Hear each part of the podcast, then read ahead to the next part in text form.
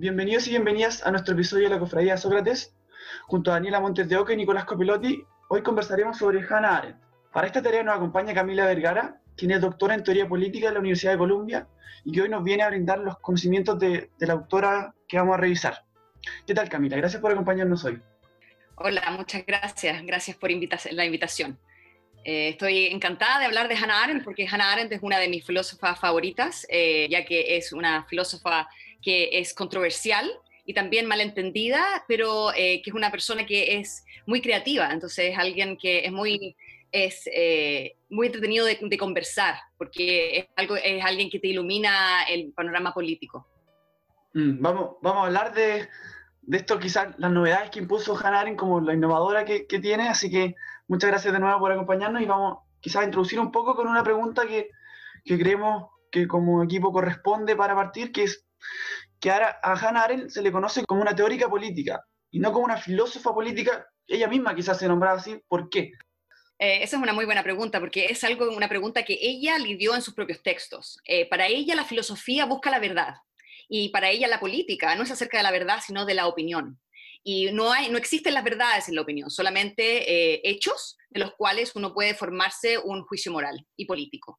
En cambio, la filosofía trata de eh, encontrar la verdad y de justificar las estructuras que existen. Entonces, para ella la filosofía es como una antipolítica, por así decirlo, porque eh, va en, diferentes canales y de hecho puede llevar a, que la política se, se se fosilice, por así decirlo, porque la filosofía llega a justificar lo que existe. Entonces, eh, no, uno no puede eh, eh, tener opiniones distintas a la filosofía, pero la filosofía es relacionada con la verdad. Entonces, entre la verdad y la opinión, la, verdad tiende a ganar en el término filosófico. Entonces, ella rechaza esa, esa designación y ella se designa a sí misma como una teórica política. Mira, eh, Arendt es crítica de, la modernidad y bueno, de, la ilustración y el pensamiento que surge de ese periodo. ¿De dónde nace esta crítica? La crítica de Arendt creo que, o sea, para empezar, creo que Arendt tiene como tres polos que, se, que están siempre en conflicto en ella. Una es la democracia ateniense y esta idea de, la actualización del individuo político. El otro es la teoría republicana, en donde ella se refiere a la autoridad de las instituciones. Y el otro es el polo liberal, y esto está en conflicto en su propio pensamiento. Y ella define eh, la, modernidad como un momento en que la vida activa, que es la política, la, actualización del individuo político, se pierde, ya que eh, el, individuo eh, del trabajo, el que en el fondo lo que dice ella es el animal laboris, que es la persona que hace eh, la sociedad artificial, por así decirlo. Entonces, el hombre que hace cosas no para sí mismo, sino para la sociedad y construye una, un mundo artificial. Y esta, este, eh, esta mundo artificial glorifica el individuo que es el individuo que trabaja. Entonces hoy ella dice la modernidad está completamente vaciada de política y lo único que nosotros estamos haciendo es hacer cosas. Esta es la era del hacer, que ha perdido eh, el, sentido, por así decirlo. Se ha perdido la, la instancia en que todos somos iguales y todos tenemos opinión política y podemos expresarla y definir lo que es la sociedad. Hoy día nuestra sociedad no tiene ningún sentido y solamente tiene el sentido de hacer. Entonces, ella es muy crítica de eso y ella, toda su filosofía y todas sus ideas son para retornar a esta idea de la política, que no es algo que es de eh, la historia antigua y debe quedarse allá, sino que es algo que tiene que ser retomado y ella habla del, como del tesoro que tiene que ser eh, reencontrado. Y para ella ese tesoro es eh, la, actividad política en conjunto en consejos ciudadanos que surgen en el minuto de la revolución. Entonces ella como que ata eh, la, crítica a la modernidad, esta idea del, trabajo tomándoselo todo, y de reactivar la, vía política eh, a través del retorno histórico y filosófico a esta, estas formas de política local. Y muy en esa misma línea, como de dónde surge la política según Hannah Arendt y como cuál es el fin de la asociación política en sí la, acción política es solamente para ella, no es algo que puede ser eh, individual, no puede ser algo que, yo voy a hacer política por mí misma, sino que para ella la política surge en, el entremedio, lo que ella habla. Cuando la gente se junta en la colectividad, es ahí cuando uno puede revelarse, revelar su opinión, y cuando uno revela la opinión, uno se conoce más a sí mismo. Ella dice que solamente en la interacción política, en la idea de que nosotros intercambiamos opiniones y argumentos, es ahí donde nosotros nos mostramos al otro. Y en ese, en ese, en ese mostrarse al otro, en el espacio colectivo, ese es el espacio de la, de la actividad política. Entonces, ella eh, entiende la actividad política como islas en un mar oasis en un desierto. Entonces la idea de que es un espacio físico donde nosotros nos juntamos y colectivamente nosotros juzgamos y decidimos lo que es la sociedad. Y no es la, sociedad del hacer, para eso está el gobierno. Ella es muy crítica del, dice que, ella dice que eh, ahora el gobierno, la idea de la política se ha tornado una mera administración de las cosas y no hay un juicio político. Y cuando uno elige a representantes, uno elige a alguien para que represente sus intereses, que es parte del hacer, es parte de esta cosa artificial. Entonces ella dice, estos espacios se perdieron y estos espacios son los que uno tiene que recuperar y nacen de la colectividad. Entonces, el momento que la gente se junta a decidir y a argumentar, ese es el minuto de la política. Y ese minuto de política es el minuto eh, de la igualdad, porque para ella la única forma que tú eres eh, que tú puedes conversar y puedes intercambiar opiniones y puedes persuadir al otro para cambiar su opinión, es cuando uno considera a los otros como iguales. Entonces, este, ella dice que aunque eh, em, la, la actividad artificial del ser humano está glorificado hoy día para otras cosas, en el fondo para el mercado, nosotros tenemos que entender la actividad humana para crear esta, esta, infraestructura, para crear un espacio colectivo donde la política pueda suceder, pueda existir. Y eso, ella dice hoy día, es casi inexistente. Es algo que se perdió, es un tesoro que se ha perdido. Bueno, algo que marcó la, la idea de política de Hannah Arendt es el fenómeno de los totalitarismos. Entonces queríamos preguntarte a ti qué son los movimientos totalitarios para Hannah Arendt y quizás la ideología que está detrás de estos totalitarismos, su novedad, su ideología principalmente. Eh, los orígenes del totalitarismo es el primer el libro de Hannah Arendt y es un libro que ella escribió por mucho tiempo y ella lo escribió por mientras que ella era refugiada y luego cuando llega exiliada a Estados Unidos. Y creo que ese libro hay que entenderlo en conjunto con el próximo libro de ella que es la, la condición humana. Porque para ella lo que define al ser humano, distinto de los animales, porque ella dice que en el fondo los seres humanos tienen tres tipos de actividades. La actividad del trabajo biológico, de el mantenerse, comer, dormir, eh, eh, lo que es inmediato. Lo otro es la actividad laboral del trabajo, eh, que es el hacer esta, esta sociedad artificial, y lo otro es la política. Y lo que ella dice que lo que es propiamente humano es la actividad política que es en conjunto y es acerca de los juicios morales y políticos. Y es esa esa esencia humana que es en la actividad política, lo que el totalitarismo quiere destruir. Porque el totalitarismo lo que ella dice es una forma de homogeneizar y imponer una, idea de la sociedad que es eh, total, que no, tiene, que, no, que no tiene cabida a la disidencia. Entonces, eh, lo que trata de eh, eliminar es la pluralidad humana. Entonces, para ella, la, idea de la política, de que uno tiene opiniones personales distintas a los otros, que es algo único del ser humano, que parte con lo que ella dice con el nacimiento, lo que ella, dice que es la natalidad. Lo que define al ser humano no es solamente el nacer como nacen los otros animales, porque como nosotros tenemos la capacidad de lenguaje y de juicio moral y político, en el minuto que cada ser humano nace, en ese minuto nace alguien que puede marcar la diferencia y puede cambiar el mundo.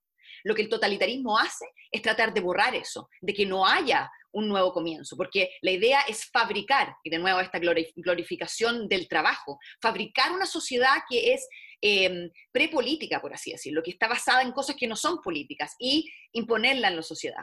Entonces ella define el totalitarismo como un movimiento, como un movimiento de organización de la pluralidad, donde la pluralidad es borrada, donde nosotros organizamos y, en el fondo eh, imponemos algo que borra la diversidad. Y ese es el movimiento totalitarista.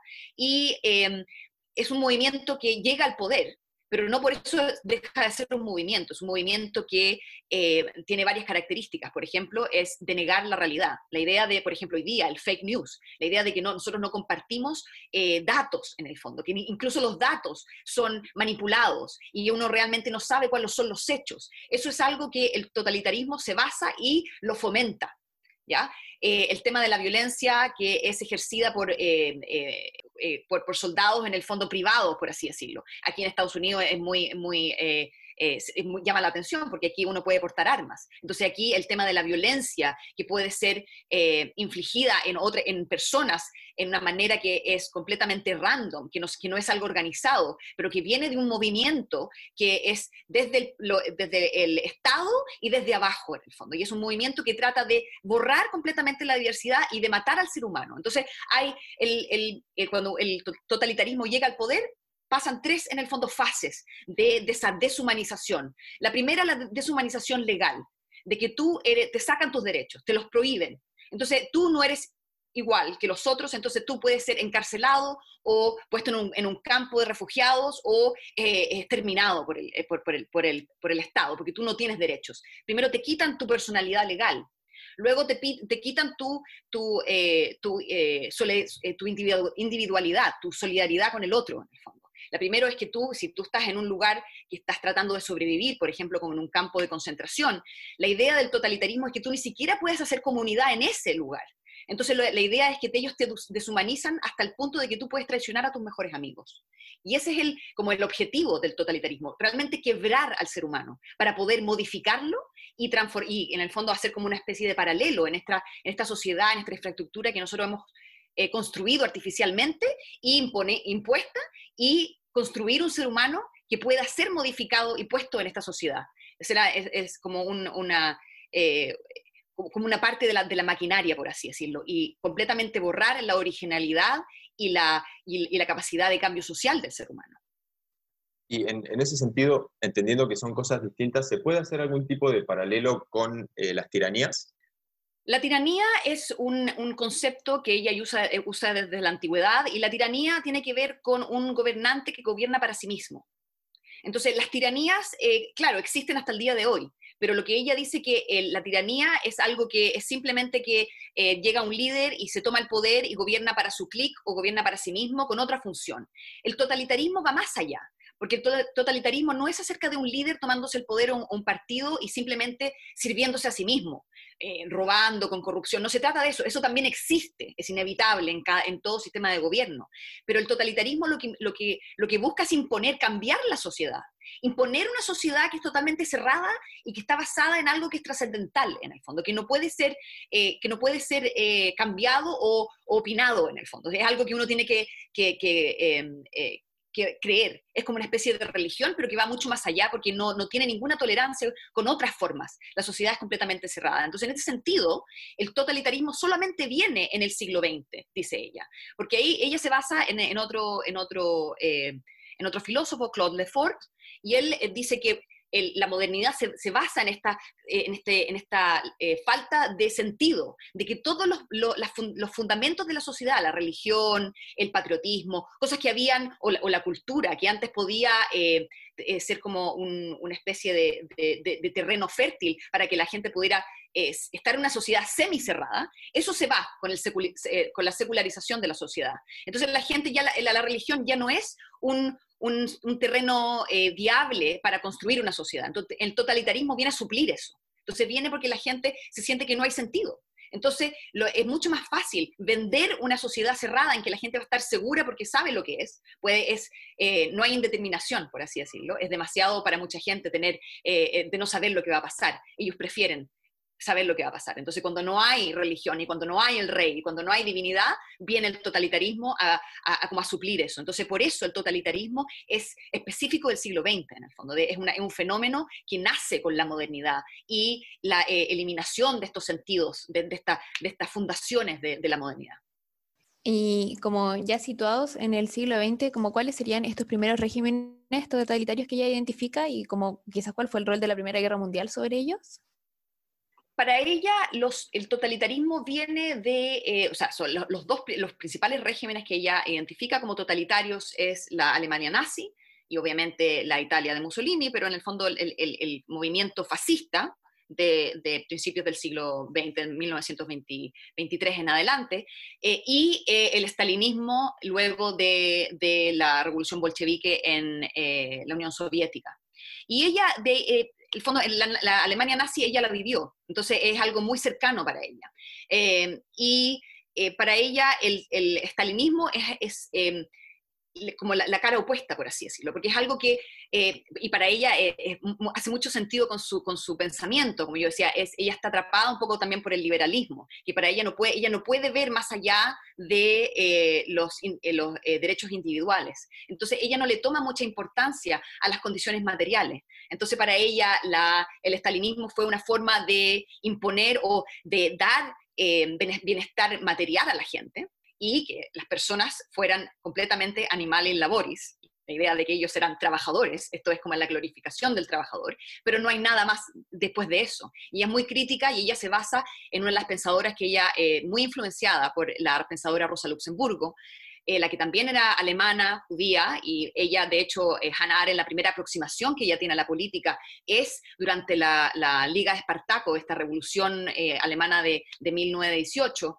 eh, eh, eh, Hannah Arendt va desde muy pequeña a ver esto y hizo su aproximación, pero ella se basa en Luxemburgo, que es muy crítica de la, de la Unión Soviética, porque dice que todos los derechos democráticos, el derecho a la asociación, el derecho a la libertad de expresión, el derecho a votar, son, son derechos que no son meramente liberales, sino que son democráticos desde el, desde el, sentido de que la gente tiene que poder juntarse para poder ser completos seres, seres, humanos políticos. Entonces, cuando tú, la Unión Soviética, da sentido material y da toda esta materialidad a las personas, claramente elevándolas de la pobreza, mejorando su, su sentido, sus condiciones, pero niegan las libertades democráticas. Entonces, por ende, los consejos de los trabajadores que supuestamente eran para hacer política, se tornan simplemente en, eh, en, consejos para afirmar y para alabar al gobierno. Entonces, no hay realmente política. Entonces, para ellas son eh, eh, equivalentes. Por un lado está la Alemania nazi, que trata de imponer una forma de etnonacionalismo,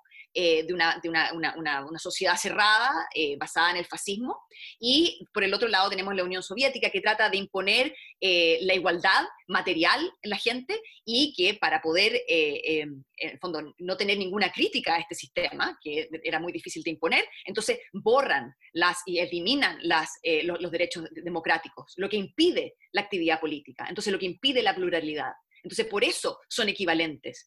No por la cantidad de muertos, no por las, las formas de hacer. Ellos también tienen campos de concentración. Entonces, claro, si uno va a ver los campos de concentración, hoy día también hay campos de concentración. En Estados Unidos hay campos de concentración de inmigrantes en, en la frontera. En muchas partes del mundo hay campos de refugiados donde la gente no puede salir y claramente hay una deshumanización pasando porque no tienen derechos. Entonces, es algo que se repite en la historia. Pero ella eh, contrapone estos dos, eh, estos dos regímenes para entender de que no es uno de que sea de izquierda o de derecha, sino que simplemente esta imposición y la, y, la eliminación de la pluralidad, la, eliminación de la política como tal.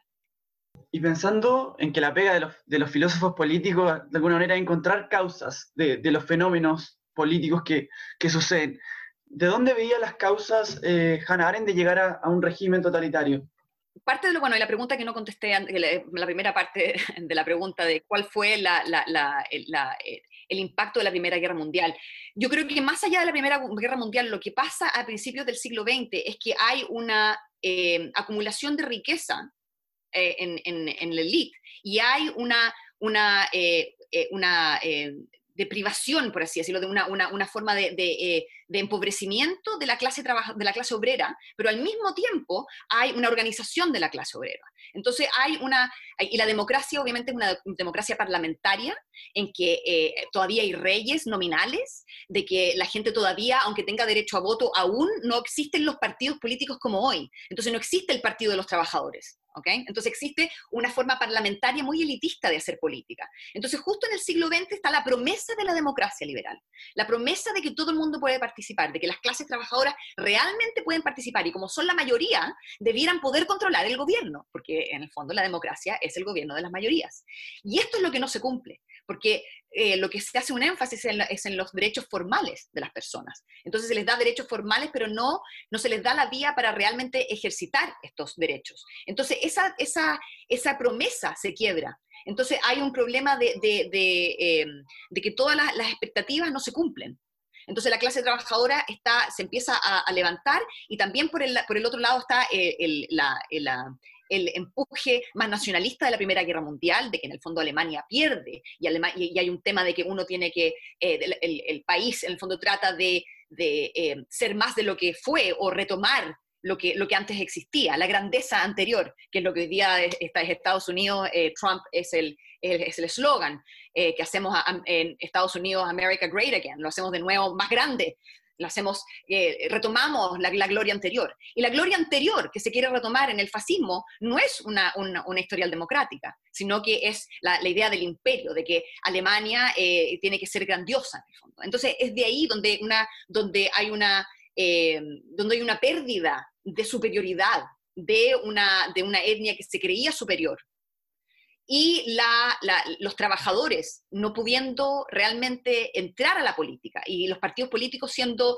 eh, no siendo exitosos en canalizando eso, de que hay un choque de fuerzas entre eh, el partido o los partidos más socialistas y los partidos fascistas. Y al final, como nosotros sabemos, el fascismo no respeta las reglas democráticas realmente llega a través de la vía democrática, pero eh, tiende a desmantelar la democracia cuando llegan ahí. Y eso es lo que pasó en Alemania que Hitler fue, eh, ni siquiera tuvo el 30% de los votos en el fondo, y llega y se hace del poder. Y al final hay toda la promesa, que era la promesa democrática de la incorporación de los trabajadores, eso se, eh, eh, se acaba en el fondo, y triunfa el fascismo, y, esta idea de que nosotros vamos a ser superiores, ya que no, hubo, no hubo, canalización de los, de los, trabajadores. En cambio, en, el fondo es como una, una, una doble falla una de que no se puede canalizar esta, la clase obrera y dentro, dentro de la política eh, normal, y el otro lado, el fascismo, viendo de que eh, no se puede llegar a la grandeza que ellos quieren a través de la vía democrática y de respetando la democracia. Entonces no es realmente un partido por otro, sino que es una idea de, de, sociedad distinta que se impone desde, desde las cenizas, por así decirlo, y de todos lo, eh, los escombros de las promesas de la democracia parlamentaria. Y siguiendo en esta búsqueda de, causas para tratar de explicar este, estos procesos eh, totalitarios, ¿se explica de alguna forma que estos experimentos se hayan dado en, Europa particularmente? Ella no es, eh, o sea, Hannah Arendt no presta mucha atención al colonialismo, que es algo que es algo que ella es bien criticada por eso, porque ella es muy eurocentrista. Entonces, creo que eh, no podemos hacer conjeturas de si esto aplicó a otro lado o no, desde, desde, desde su perspectiva. ¿okay? Pero como yo lo veo, que hay en Europa es un, es un lugar mucho más, em, donde hay más igualdad luego de la Primera Guerra Mundial. Hay mucha muerte, hay, hay, eh, eh, hay, un, hay, un, convenio entre la, la élite y, el gobierno para poder eh, rearmar en el fondo el sistema. Entonces hay una, una especie de solidaridad que en Latinoamérica, por ejemplo, no existe en el sentido de que siempre en Latinoamérica la oligarquía ha estado en, en, el poder y las, las, masas, las masas populares siempre eh, eh, están fuera del sistema o son manipuladas por el sistema, pero no hay una, como una realmente igualdad en ningún tipo, solamente formal, entre la oligarquía y el resto. En cambio, en Europa esto no se da así. Tú tienes, es más, el, quiebre es más entre los inmigrantes y los nativos. Entonces hay un tema de, nativismo en, en, Europa que es muy fuerte. Entonces hoy día estamos viendo, de nuevo, estamos 100 años después de esta misma coyuntura política en que Hannah Arendt eh, eh, vio eh, en, Alemania estas revoluciones de 1918 que la marcaron mucho, nosotros estamos realmente eh, en, una forma de una espiral de hegeliano en el fondo, estamos en otro, en una, parte muy parecida, pero un poco más avanzado, pero nosotros vemos que en Europa de nuevo están, todos estos movimientos etnonacionalistas están, eh, están eh, realmente floreciendo, o sea, están realmente impactando la política de una manera muy... Que, va a durar, en el fondo. Va a ser algo que va a ser un impacto muy fuerte. Y claro, el, el clivaje entre, de clase es mucho menor en Europa, porque Europa hoy día, si nosotros vemos el totalitarismo hoy día, lo vemos que hoy día hay el estado de bienestar. Entonces, las diferencias socioeconómicas no son tantas, es mucho menor que en Latinoamérica. Entonces, hoy, por ejemplo, en Latinoamérica no hay este sentido nacionalista, porque el pueblo es heterogéneo, el pueblo está hecho de inmigrantes en el fondo y de distintas razas, de distintos lugares que han llegado. En cambio, el pueblo, la nación en Europa, en, Alemania, claramente uno tiene la idea del alemán blanco y todo el resto que viene, que es la clase trabajadora inmigrante, está fuera del sistema, ni siquiera tiene nacionalidad, porque tienen eh, la tienen la, doctrina eh, de, de, que la ciudadanía se da por eh, la sangre materna y paterna, no por haber nacido ahí. Entonces, se da el caso que hoy día en Alemania, por ejemplo, hay eh, generaciones de gente que viene de Indonesia, por ejemplo, o, de, o, de, o de, de, antiguas colonias o lo que sea, que llegan y no pueden, son ciudadanos y viven tres, cuatro generaciones y todavía no son ciudadanos. Entonces, el, el, clivaje se da en ese sentido. Entonces, es mucho más fácil para Europa tener estos movimientos nacionalistas porque tú tienes una etnia, que tú que tuviste una grandiosidad anterior que tú puedes, tú tienes que, en el fondo, tienes que traer estas tradiciones. Y eso yo creo que en Europa se da más el totalitarismo y en Estados Unidos hoy día se está dando mucho más por el clivaje de raza que existe. Y luego de que ya están en el poder, ¿cómo se mantienen en el poder? ¿Cómo qué rol juega la violencia en todo esto? Es una muy buena pregunta, porque la violencia, dice Hannah Arendt, está intrínsecamente ligada al totalitarismo, está desde el principio. La violencia, como yo dije anteriormente, esto, estos como soldados privados en el fondo, que son parte de, esta, de este movimiento que no está estructurado, que se hace violencia primero en las calles. Entonces, en, Alemania, por ejemplo, tú tenías los Freikorps, que son los, los antecesores de los nazis son los pre-nazis en el fondo, que son grupos armados que eh, empiezan a, hacer, eh, a, infligir violencia en los otros para meter miedo en el fondo, para influir y, transmitir el miedo a la sociedad. Es una forma de, hacer a que los otros conformen. Entonces, esta misma violencia se da en, el, Estado con regularidad. Y no solamente en términos de violencia eh, ejemplar, sino violencia legal porque lo que pasa es que ellos legalizan todo lo que hacen. Entonces, de hecho, Hannah Arendt dice, es increíble que el totalitarismo, a diferencia, por ejemplo, de la tiranía, que la tiranía es el gobierno de uno, y ese uno, lo que esa persona dice es ley, en el fondo, tú no necesitas codificar, ¿ya? Porque es parte de la voluntad. En cambio, el, el Estado nazi codifica y mucho. La idea es que todo esto es racionalizado, entonces es una violencia racional que se hace a través del Estado. No se hace en contra de las, de las, reglas, se hace a través de las reglas. Entonces eso, esto es eh, paradigmático, por así decirlo, porque esto cambia y esto hace que todo el sistema sea violento en sí mismo. Es una violencia estructural y es una violencia que se da en dos partes. Una se da en el otro, en, este, en esta, estas personas, este grupo de personas que para los nazis eran los judíos, que fueron deshumanizados y fueron puestos en estos campos de concentración. Entonces hay violencia estatal, racional, infligida en estos, en estos, en estos, en estas personas, estos grupos, en estos campos de concentración, de una manera muy racional y sistemática. Que, que, no, que, no, que no pareciera violencia, porque son como números, en el fondo es una forma de burocratización de la violencia, ¿ya? Y por el otro es la violencia que se le hace al propio alemán, porque la idea de que cuando tú, cuando tú eh, cortas la vida política de la gente, tú estás haciendo, estás, tú estás imponiendo una forma de ser y una forma de ser alemán que no es natural para ti y no, obviamente no puede ser porque los humanos son plurales y los humanos pueden cambiar. Entonces hay una forma de violencia con el conformismo, de la idea de que esto es lo que estamos haciendo y si tú no obedeces vas a terminar en el campo de concentración y aunque no sea algo que sea tan directo, ese, este es el mensaje. Entonces la violencia se internaliza. Es lo mismo que si ustedes han estudiado Hegel, la idea de que las normas se internalizan. Esta es la violencia se internaliza. Entonces el propio, tú te autocensuras y esta es una forma de violencia que se hace doble. Tú le haces la violencia a los que están adentro para que se conformen al sistema y a los otros como una violencia ejemplar, burocratizada y lógica, que tiene una, una especie de, sistema, por así decirlo, que, claro, un sistema completamente siniestro, pero esta es la forma de la violencia, que no es solamente una violencia que se hace para, eh, para que la gente no cometa más violencia, que estos otros pensadores eh, han, eh, han teorizado acerca de este tipo de violencia ejemplar. Para que no haya violencia, tú tienes que cometer un acto de violencia que sea espectacular para que la gente realmente se vaya a sus casas, por así decirlo. No, la violencia del totalitarismo es una violencia sistémica que es parte del sistema, no, puedes, no, no puede ser separada. No es, un, no, es un solamente un vehículo, sino que es parte intrínseca del movimiento. Me quedé un poquito atrás en, en, en quizás esta pregunta porque tú nombraste eh, que para ganar en la política no podía estar subyugada a la economía. Era quería preguntarte si esta era una de las causas de, también los totalitarismos, porque nosotros, por ejemplo, vimos en el primer capítulo de, la cofradía eh, a Aristóteles, y también él hablaba un poco de, esta idea de la, política por sobre la economía. Queríamos ver quizás un poco repasar su influencia de Aristóteles a Hannah que tiene esta idea y cómo esto explica los totalitarismos. Esta, eh, la idea de la economía y de la preponderancia de la economía, la dominación de la economía por sobre la política, que es lo que se da en esta era de la modernidad, lo que ella dice. ella viene, e, e, esta, esta idea de la, como, no de la demonización de la economía, pero de la, de la, del sentido economicista de la vida. ¿okay? Y, este, y este, eh, esto viene desde de, su animadversión hacia lo social y la imposición de la cuestión social. Porque para ella, ella, por ejemplo, eh, esto creo que es mucho más fácil entenderlo desde la Revolución Francesa, donde también hubo violencia y también hubo política. Y para ella, volviendo un poco al tema, la idea de que cuando hay violencia no puede haber política, porque la política se da entre iguales y se da con la libertad de a mí poder expresarme lo que yo quiera expresarme, sin, sin, sin temer por mi vida, por así decirlo. Entonces, el, el momento que hay violencia, la política se enmudece, dice ella, no pueden, no pueden coexistir, coexistir en el mismo espacio. ¿okay?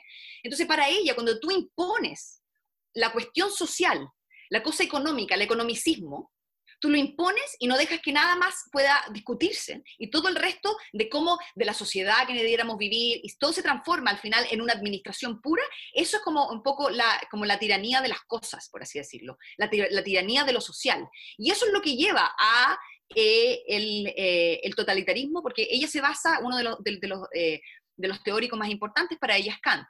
Y para ella la idea de que los seres humanos no pueden ser medios, tienen que ser finales en sí mismos. Entonces, cuando tú impones la cuestión social y tú impones la idea de la sociedad y de la economía por sobre el juicio moral y político, entonces lo que estás haciendo es que la, gente se transforma en meros vehículos para otro fin, que, que en el fondo está predefinido.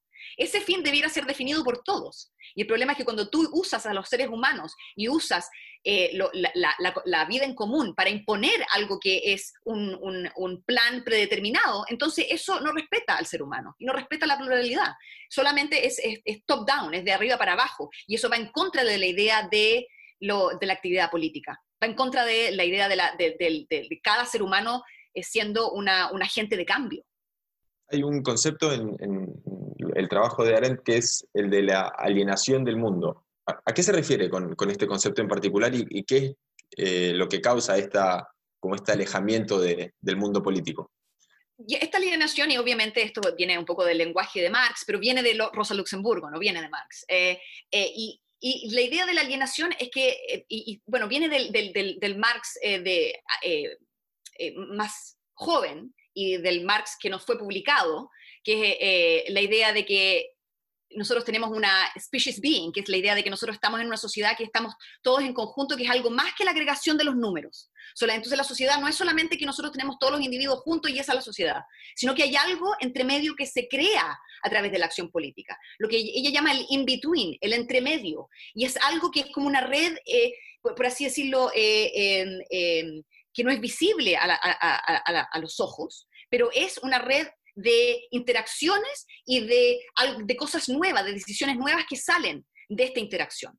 Entonces, cuando nosotros estamos en la modernidad y nosotros hemos estado alienados del el mundo, no es el mundo material, sino que es el mundo político, esta interacción que es invisible, esta, estas redes que nosotros hemos hecho en el minuto que nosotros eh, actuamos juntos. Esto es lo que se pierde, porque hoy día la vida y esta es la crítica que ella le hace a la revolución norteamericana, que ella dice que es mejor que la revolución francesa porque no hubo una imposición de lo social, pero el problema, dice ella, que solo se codificó el gobierno representativo y los eh, derechos individuales, pero las asambleas locales, que también existían, no se codificaron. Entonces, lo que ella, la crítica que ella hace es que este nuevo sistema de la democracia liberal le otorga eh, todas las libertades al individuo, pero no lo deja ser un ciudadano sino que solamente un mero consumidor, un mero trabajador, que, lo, que toda tu vida está simplemente en satisfacer tus individualidades y nunca pensar en la vida en común. Y aquí eh, eh, la idea de, para que quede un poco más claro qué es lo que es el juicio político, es que, y ahí esto también se basa en Kant, es la idea de que la única forma de tú tener un juicio de político, público, de la idea de lo, de, lo, que es en común, es cuando tú estás confrontado con este tema.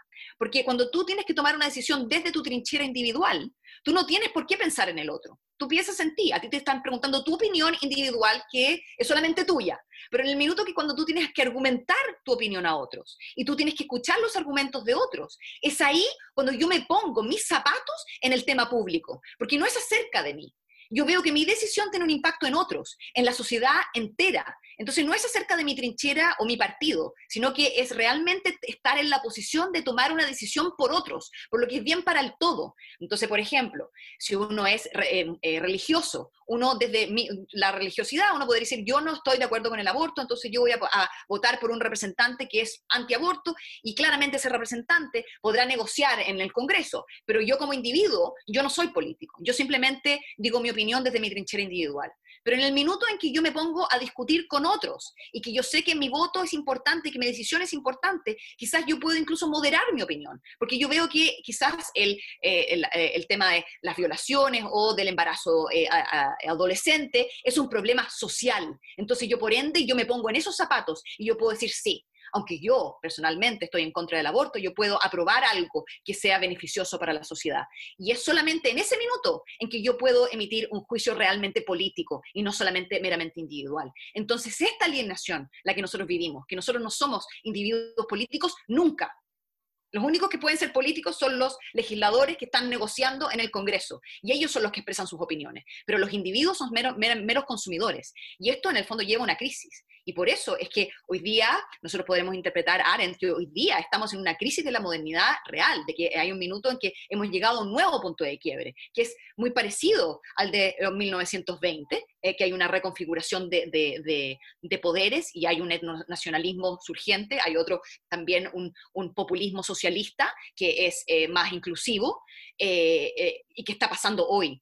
Y eso se debe a una, los, teóricos del populismo dicen que una, una falta de representatividad, de que las personas no son adecuadamente representadas, pero ella diría no. Este es el, este, esto pone en evidencia la crisis de la política, porque los individuos no son políticos. Y al final es una alienación de uno mismo, que uno simplemente no tiene sentido de la vida. Y podemos ver hoy día que en el, en, está en esta cuarentena, que esto se ha exacerbado aún más, porque ahí nos damos cuenta que somos realmente, estamos solos, individuos, que nuestra opinión no vale mucho al final.